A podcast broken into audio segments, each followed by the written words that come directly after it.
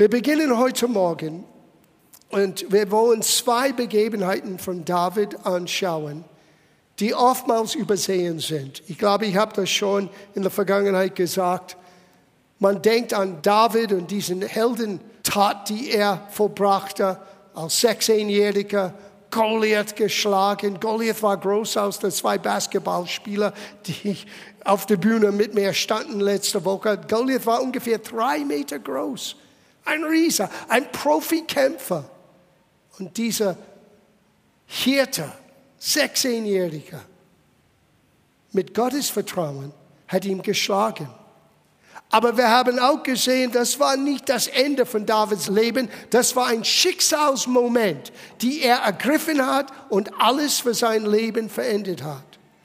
Aber das Ganze ging nicht so, wie man dachte mit David.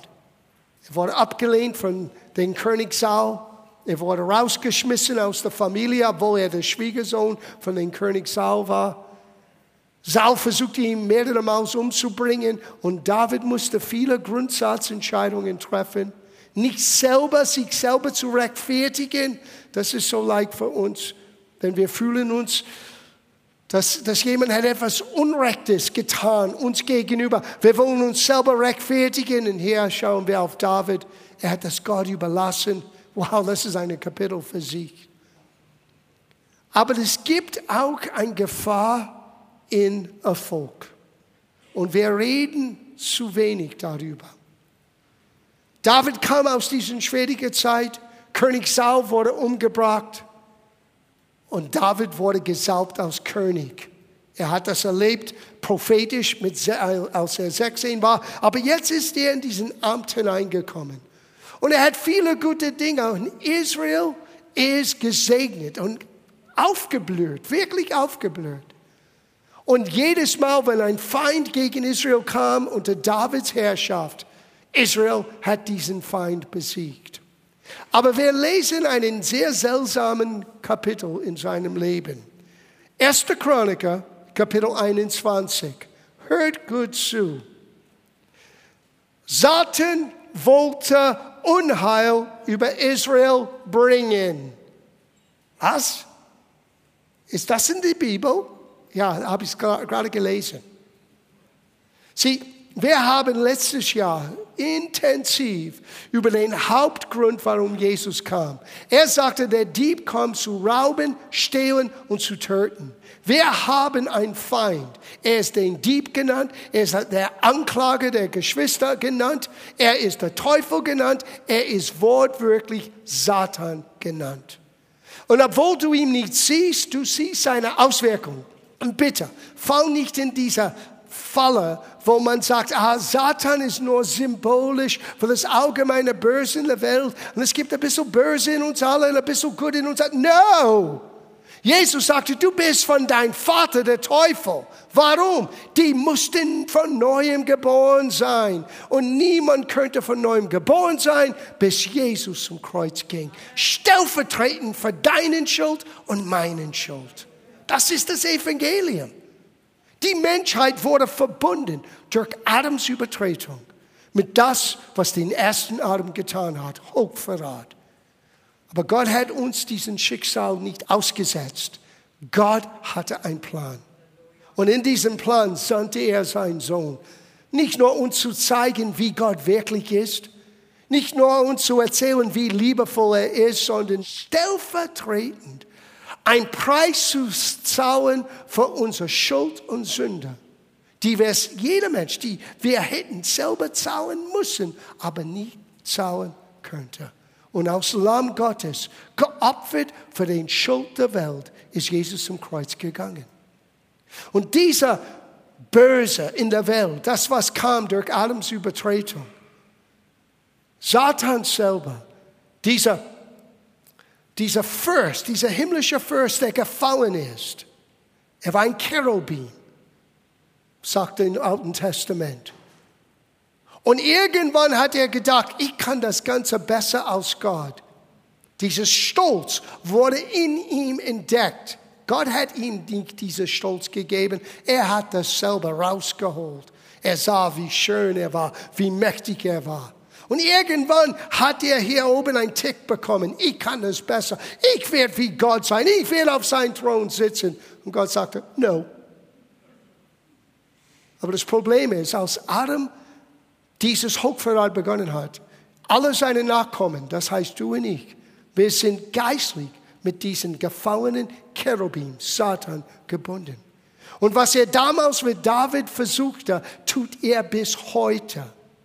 Er versucht Unheil über Menschen, über Völker, über Nationen, über Gemeinden, über deine Familie, über deinen, deinen Welt.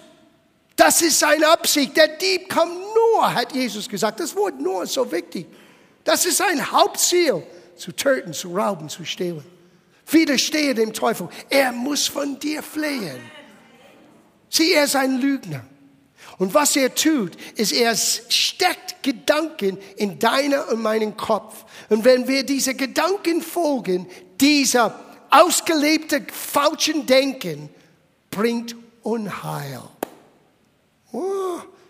Now, stell dir vor, der Feind ist besiegt. Jesus hat ihm unter seine Füße gestellt und du bist der Leib Christi. Das heißt, er ist unter dein Fuß. Auch wenn du den kleinsten, kleinsten Zeh auf den kleinsten Fuß von Jesus, er ist immer noch unter dir. Das ist der Vollmacht, was du hast.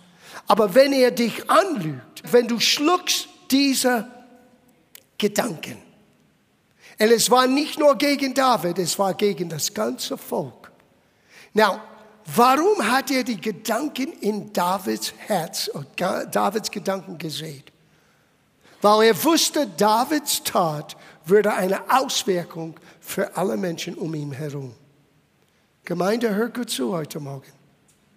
Die Gedanken, die wir annehmen und ausleben, könnte positiv oder negativ die Menschen, die direkt um uns herum sind, beeinflussen. Positiv oder negativ. Lass das sitzen für einen Moment. Hier ist ein Beispiel. Satan wollte Unheil über Israel bringen. Deshalb brachte er David auf der Gedanken. Sieh, ich lüge nicht. Er brachte David auf der Gedanken. Dieser feurige Pfeiler, die du nicht sehen kannst, aber die kommen gegen hier deine Beine, deine Denkweise.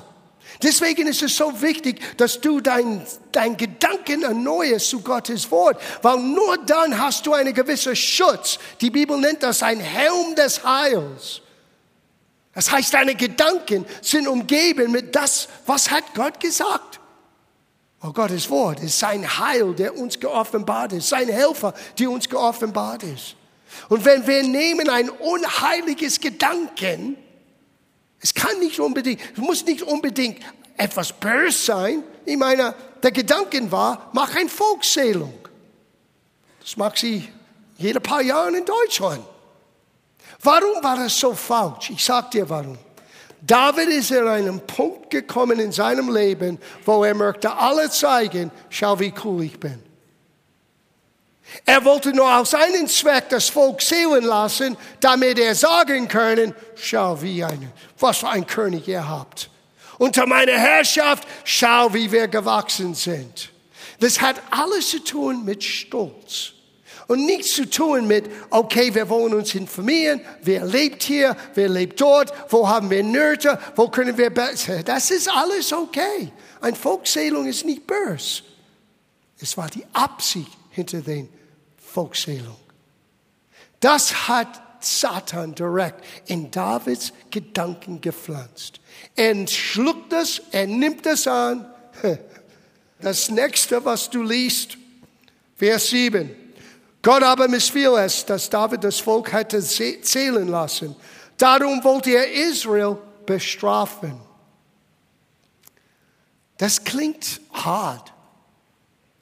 David hat diesen Unsinn begonnen und Gott wollte Israel bestrafen. Ich sage euch warum. David ist wie das Haupt seiner Familie. Liebe Eltern, hört gut zu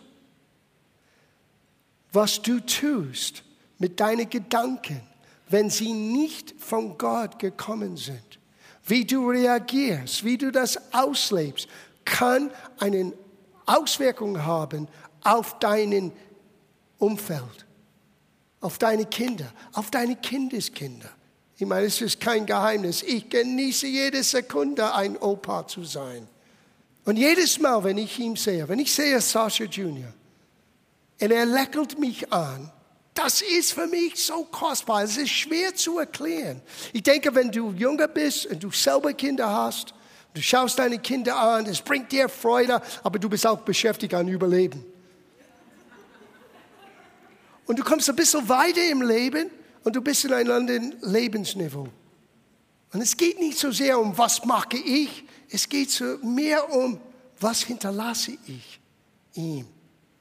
Und die anderen, wenn sie kommen, und die werden kommen, das weiß ich Gott. Und wenn ich bedenke, wenn ich für mein Leben, für meinen Dienst, für diese Gemeinde einen Fehltritt mache, natürlich, das hat eine Auswirkung auf mich. Natürlich, das wäre eine Auswirkung auf mein direktes Umfeld. Aber die Auswirkung müssen meine Kinder und Kindeskinder manchmal ausleben. Das ist ein schwerer Gedanke, aber das ist unsere Verantwortung. Umso mehr, dass wir Gott kennen, umso mehr sind wir verantwortlich, mit ihm zu gehen. Unser Leben in Einklang zu bringen mit das, was wir wissen, vor ihm aufrichtig ist und ihm wohlgefällig ist. Es war nicht, dass David das Volk gezählt hat, es war seine Absichten. Und Gott wollte nicht nur David, sondern alle. Now hier lernen wir etwas über David. Auch wenn er Fehler gemacht hat oder wie wir in Umgangssprache sagen würden, Blödsinn gemacht hat. Er suchte Gott. Er ist ein Mann nach dem Herzen Gottes. Er suchte Gott in seinen Fehler. Er hat das nicht typische christlich, vielleicht charismatisch Einstellung gehabt, weil es war nicht meine Schuld. Es war jemand anderes Schuld. Wer sind Profis in Schuld schieben? Wir schieben den Schuld auf alle anderen, statt selber den Schuld zu besitzen. Das ist, was David so einzigartig gemacht hat. Er nahm die Schuld und sagte, Gott, tut das nicht mit Israel, leg das auf mich, ich hab's getan. Erstaunlich.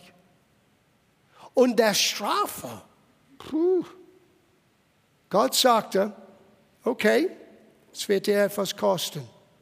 Und er gibt ihm eine Anweisung. Das ist, das ist schon interessant. In Vers 17 kannst du lesen. David betete, ich allein trage die Schuld, habe nicht ich befohlen, die Volkszählung durchzuführen. Ich habe gesündigt. Aber das Volk trifft keinen Schuld. Darum, Herr, mein Gott, bestrafe mich. Das ist erstaunlich mit David. Er nimmt die Verantwortung. Ich glaube, das ist auch etwas, was man selten sieht in unserer Generation. Menschen, die bereit sind zu sagen, sorry, das war mein Fehler. Und jetzt, Gott, helf mir, das auszubaden. Helf mir, die Konsequenzen mit Gnade zu tragen. Sieh, du musst nicht die Konsequenzen alleine in deinen eigenen Kraft tragen, weil Gott wird dich nie in Stich lassen. Aber wenn du verleugnest, dass es gibt Schuld und es gibt Fehler und es gibt Konsequenzen, denn irgendwann wirst du eines Tages aus deiner heilen Welt wach sein und du wirst sagen, katastrophal. Gott, was hast du getan? Gott sagte, Entschuldigung, ich glaube, der Schuh ist auf der falschen Fuß hier. Sein englischer Spruch. Ich denke, du schiebst den Schuld auf den Falschen. David sagte, leg es auf mich. Und wenn du hörst, was Gott ihm sagte, ist erstaunlich. Es war nicht böse, aber es wird ihm etwas kosten. Gott sagte zu ihm, in Vers 22, ich möchte einen Dreschplatz kaufen. Na, das war seine Strafe. Gott hat ihm gesagt, er sollte nach, was wir nennen, Jerusalem, zu den Berg Sion gehen. Bisher war der Tempel noch nicht gebaut. Und da sollte er den Dreschplatz kaufen. Später wurde der Tempel Salomo direkt auf diesen Dreschplatz aufgebaut. Und er sollte das kaufen. Na, hier ist interessant. Da solltest du ein Altar für den Herrn äh, zu bauen, damit die Pest in Israel nicht länger wütet. Das ist, was geschehen ist. Wegen Davids unheiler Gedanken ist ein Pest ausgebrochen. Und hier ist der Weg raus. Bau ein Altar. Opfer etwas. Verlange den vollen Preis dafür. Arana entgegnete, nimm ihm umsonst, mein Herr König, und tu, was du dir vorgenommen hast. Ich gebe dir die Rinde für das Brandopfer und den Weizen für den Speisopfer. Aus Brandholz kannst du meinen Dreschlitten nehmen. Ich schenke dir alles. Now hör, David. Wir hätten gesagt, wow, ist nicht der Herr gut? Ist nicht der Herr wunderbar? Er sagte mir, ich sollte diesen Dreschplatz kaufen als Strafe für meine Sünde und jetzt schenkt Gott mir das. Falsch. David wusste, ich habe hier Blödsinn gemacht, ich muss zahlen. Gott, ich möchte dir zeigen, dass ich das ernst meine. Was tut er? Dr. König wandte es ein, nein, ich will den Dreschplatz kaufen und zwar zum vollen Preis. Und ich möchte den Herrn nicht ein Opfer darbringen, die eigentlich der gehört und mir nichts gekostet hat. Hammer.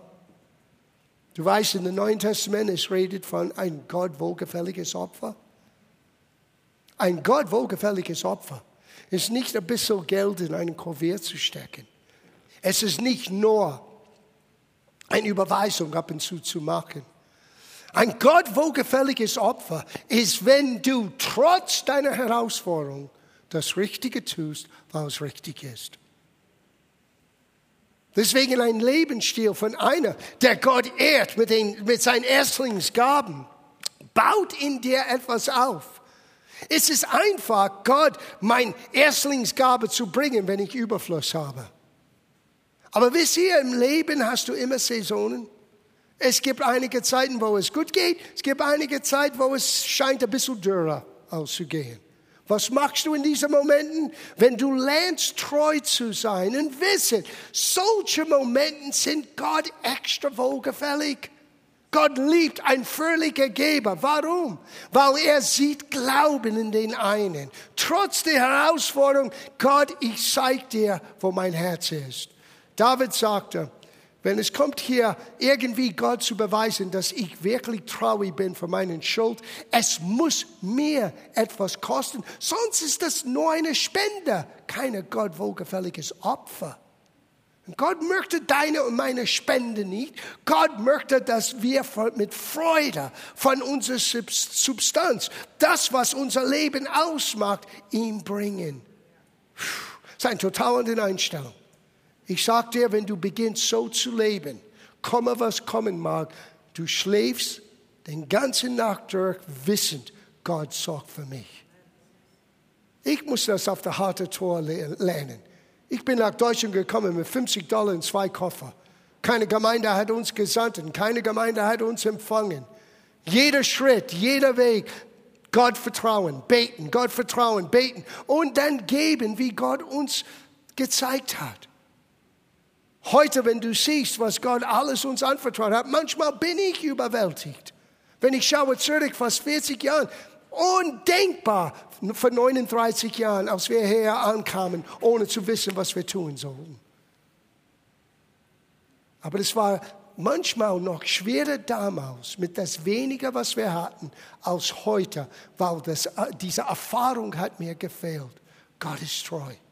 Im guten und im schlechten Zeiten.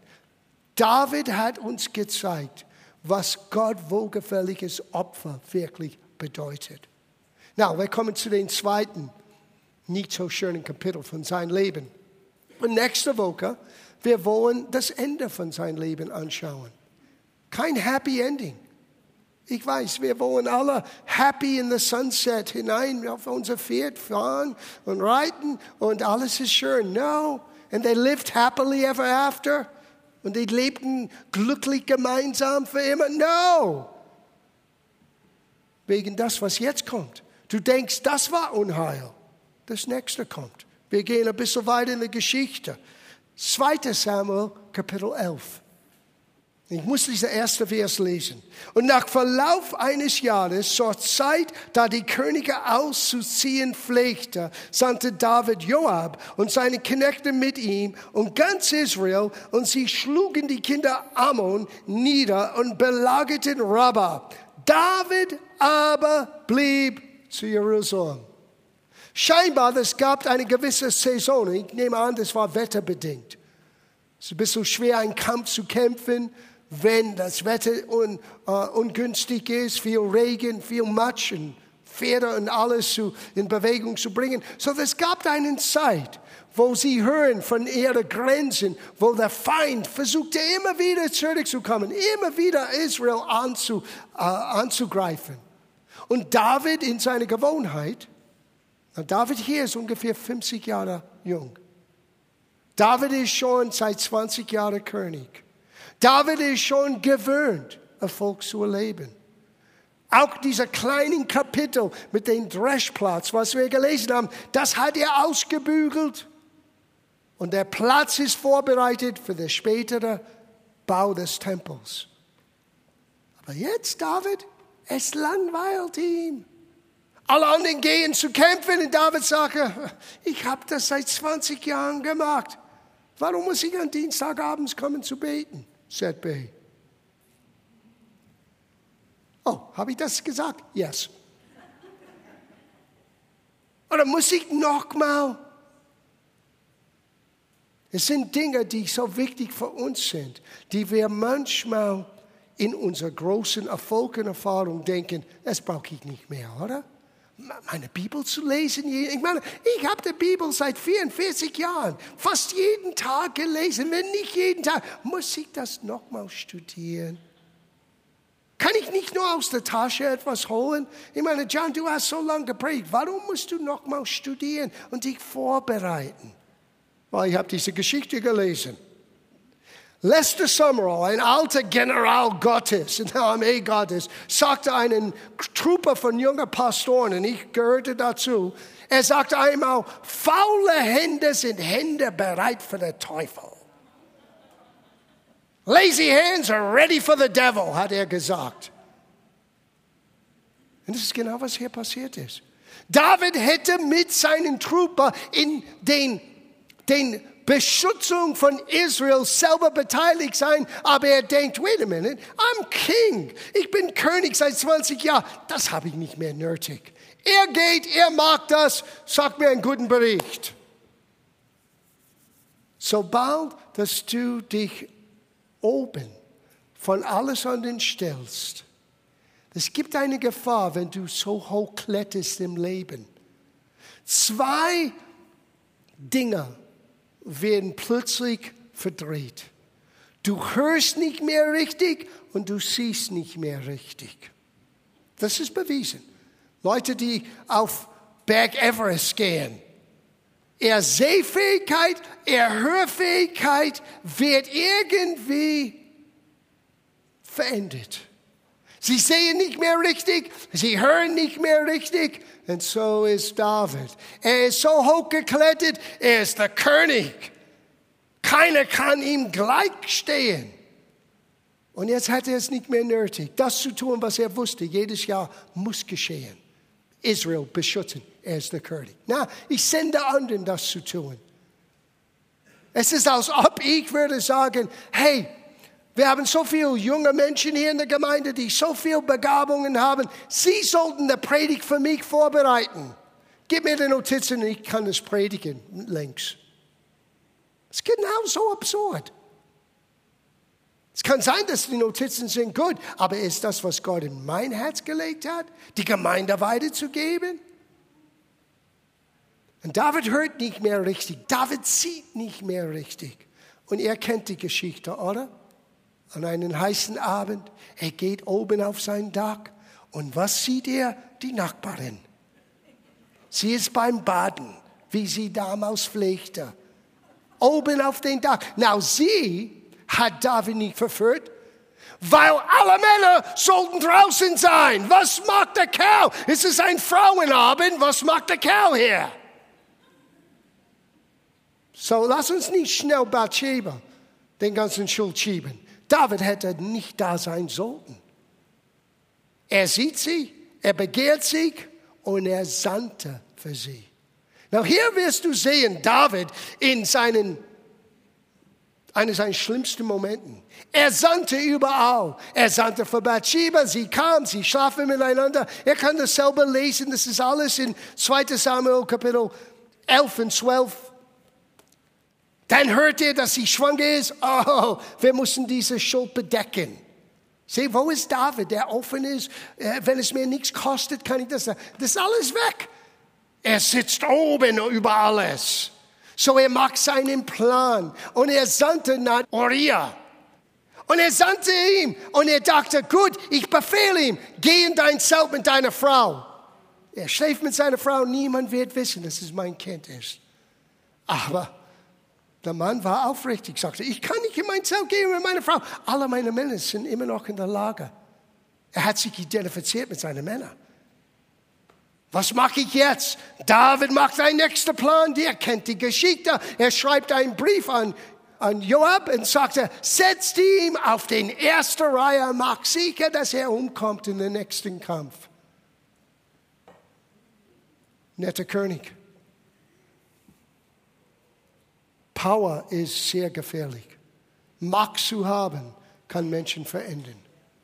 Wenn du nicht mehr sehen, nicht mehr hören kannst, wenn niemand kann auch in dein Leben hineinsprechen, dann ist es gefährlich. Und wir kennen die Geschichte. Bathshebes Mann ist umgekommen. Was tut David? Er nimmt Bathsheba zur Frau.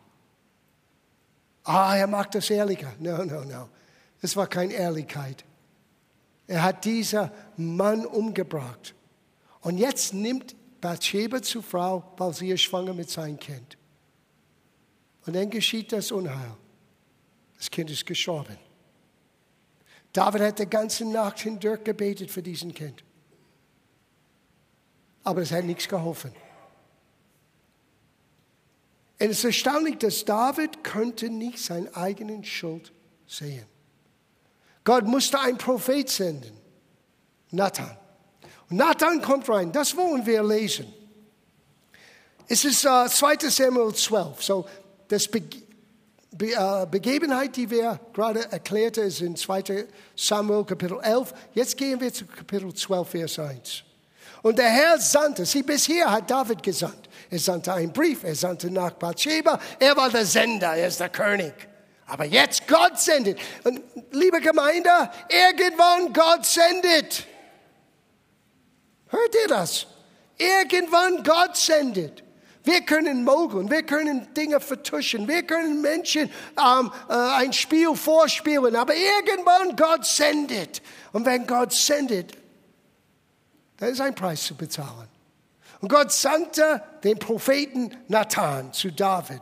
Als dieser zu ihm kam, sprach er zu ihm, es war zwei Männer in einer Stadt, der eine reich, der andere arm. Und er erzählt eine Geschichte, wo der reiche Mann, der so viel hatte, raubte das Einzige, was den armen Mann hat. Well, David, weil David ist König, sagte, das ist, das ist unverschämt, das darf man nicht haben in meinem Königreich. Wir bringen den reichen Mann um.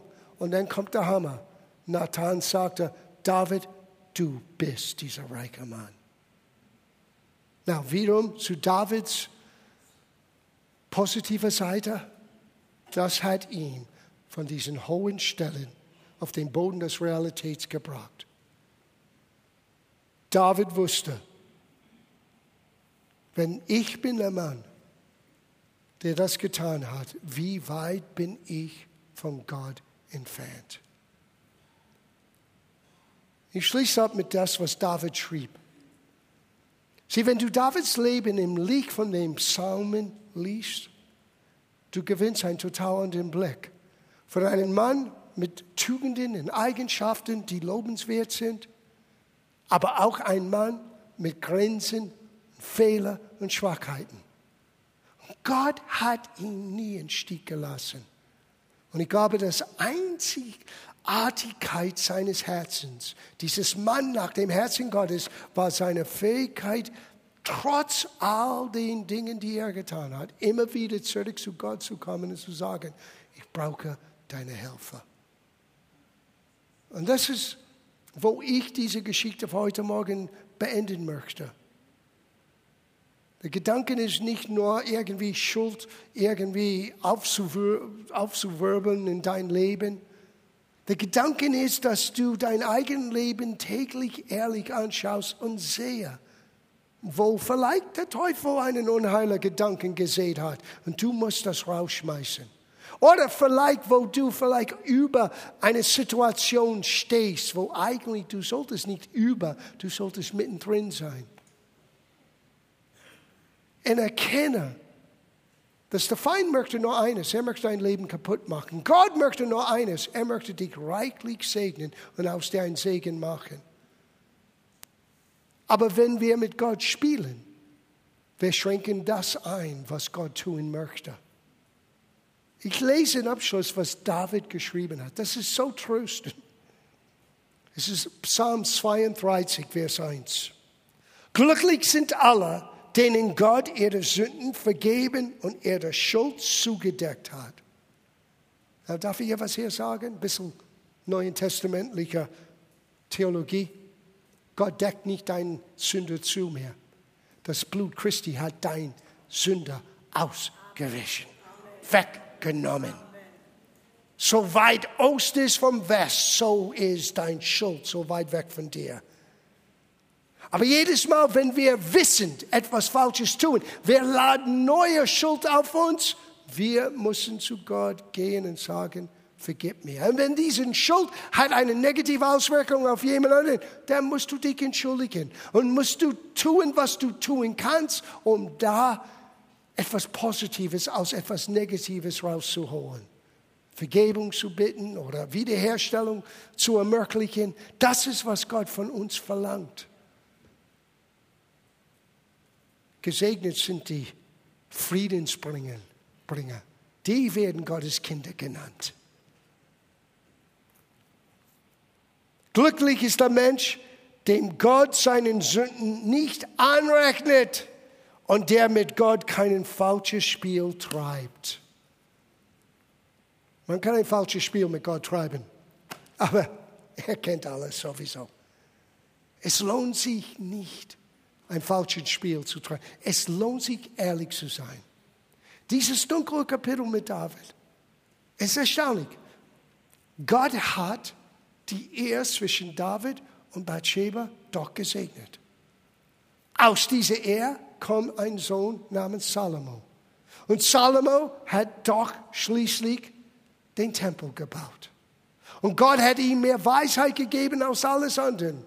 Leider Salomo hat nicht das ganze, das ganze seines Lebens in diesen Weisheit gelebt, das ist eine andere Geschichte. Deswegen hat Gott für uns Prediger gegeben. Englisch wir sagen Ecclesiastics. Prediger ist das Blick von jemandem, der Gott kannte und irgendwie seinen eigenen Weg gegangen ist. Und wenn du das liest, ist es ziemlich traurig. Ich habe alles beobachtet, ist alles sinnlos. Es macht keinen Sinn. Lies das in, in Prediger. Gott hat das mit Absicht da drinnen gelassen, um uns zu sagen, schau, was passieren kann.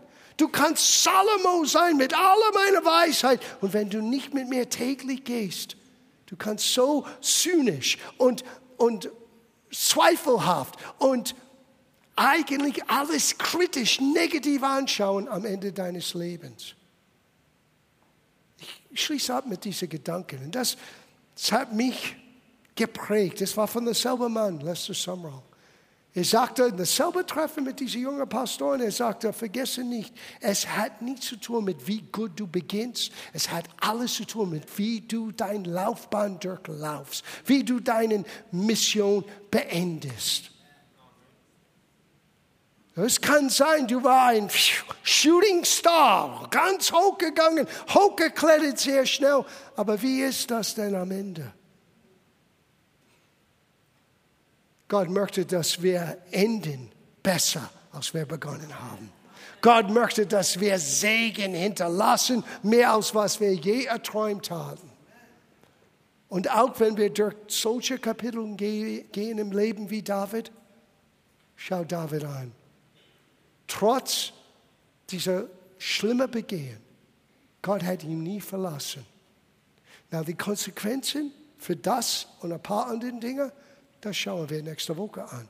Sie vergessen nicht, Gott vergibt, aber er kann nicht wie ein magischer Ausradierer die Konsequenzen von gewissen Dingen nicht wegnehmen. Er kann dir helfen, er kann dir Gnade geben, aber wie David müssen wir lernen, auch die Konsequenzen anzunehmen.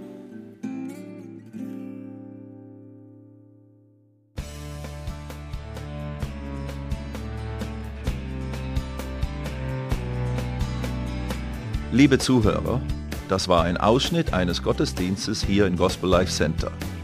Auf unserer Website www.gospellifecenter.de können Sie die Notizen für diese und andere Predigten nachlesen und sich über die Arbeit von Gospel Life Center informieren. Wir wünschen Ihnen Gottes Segen.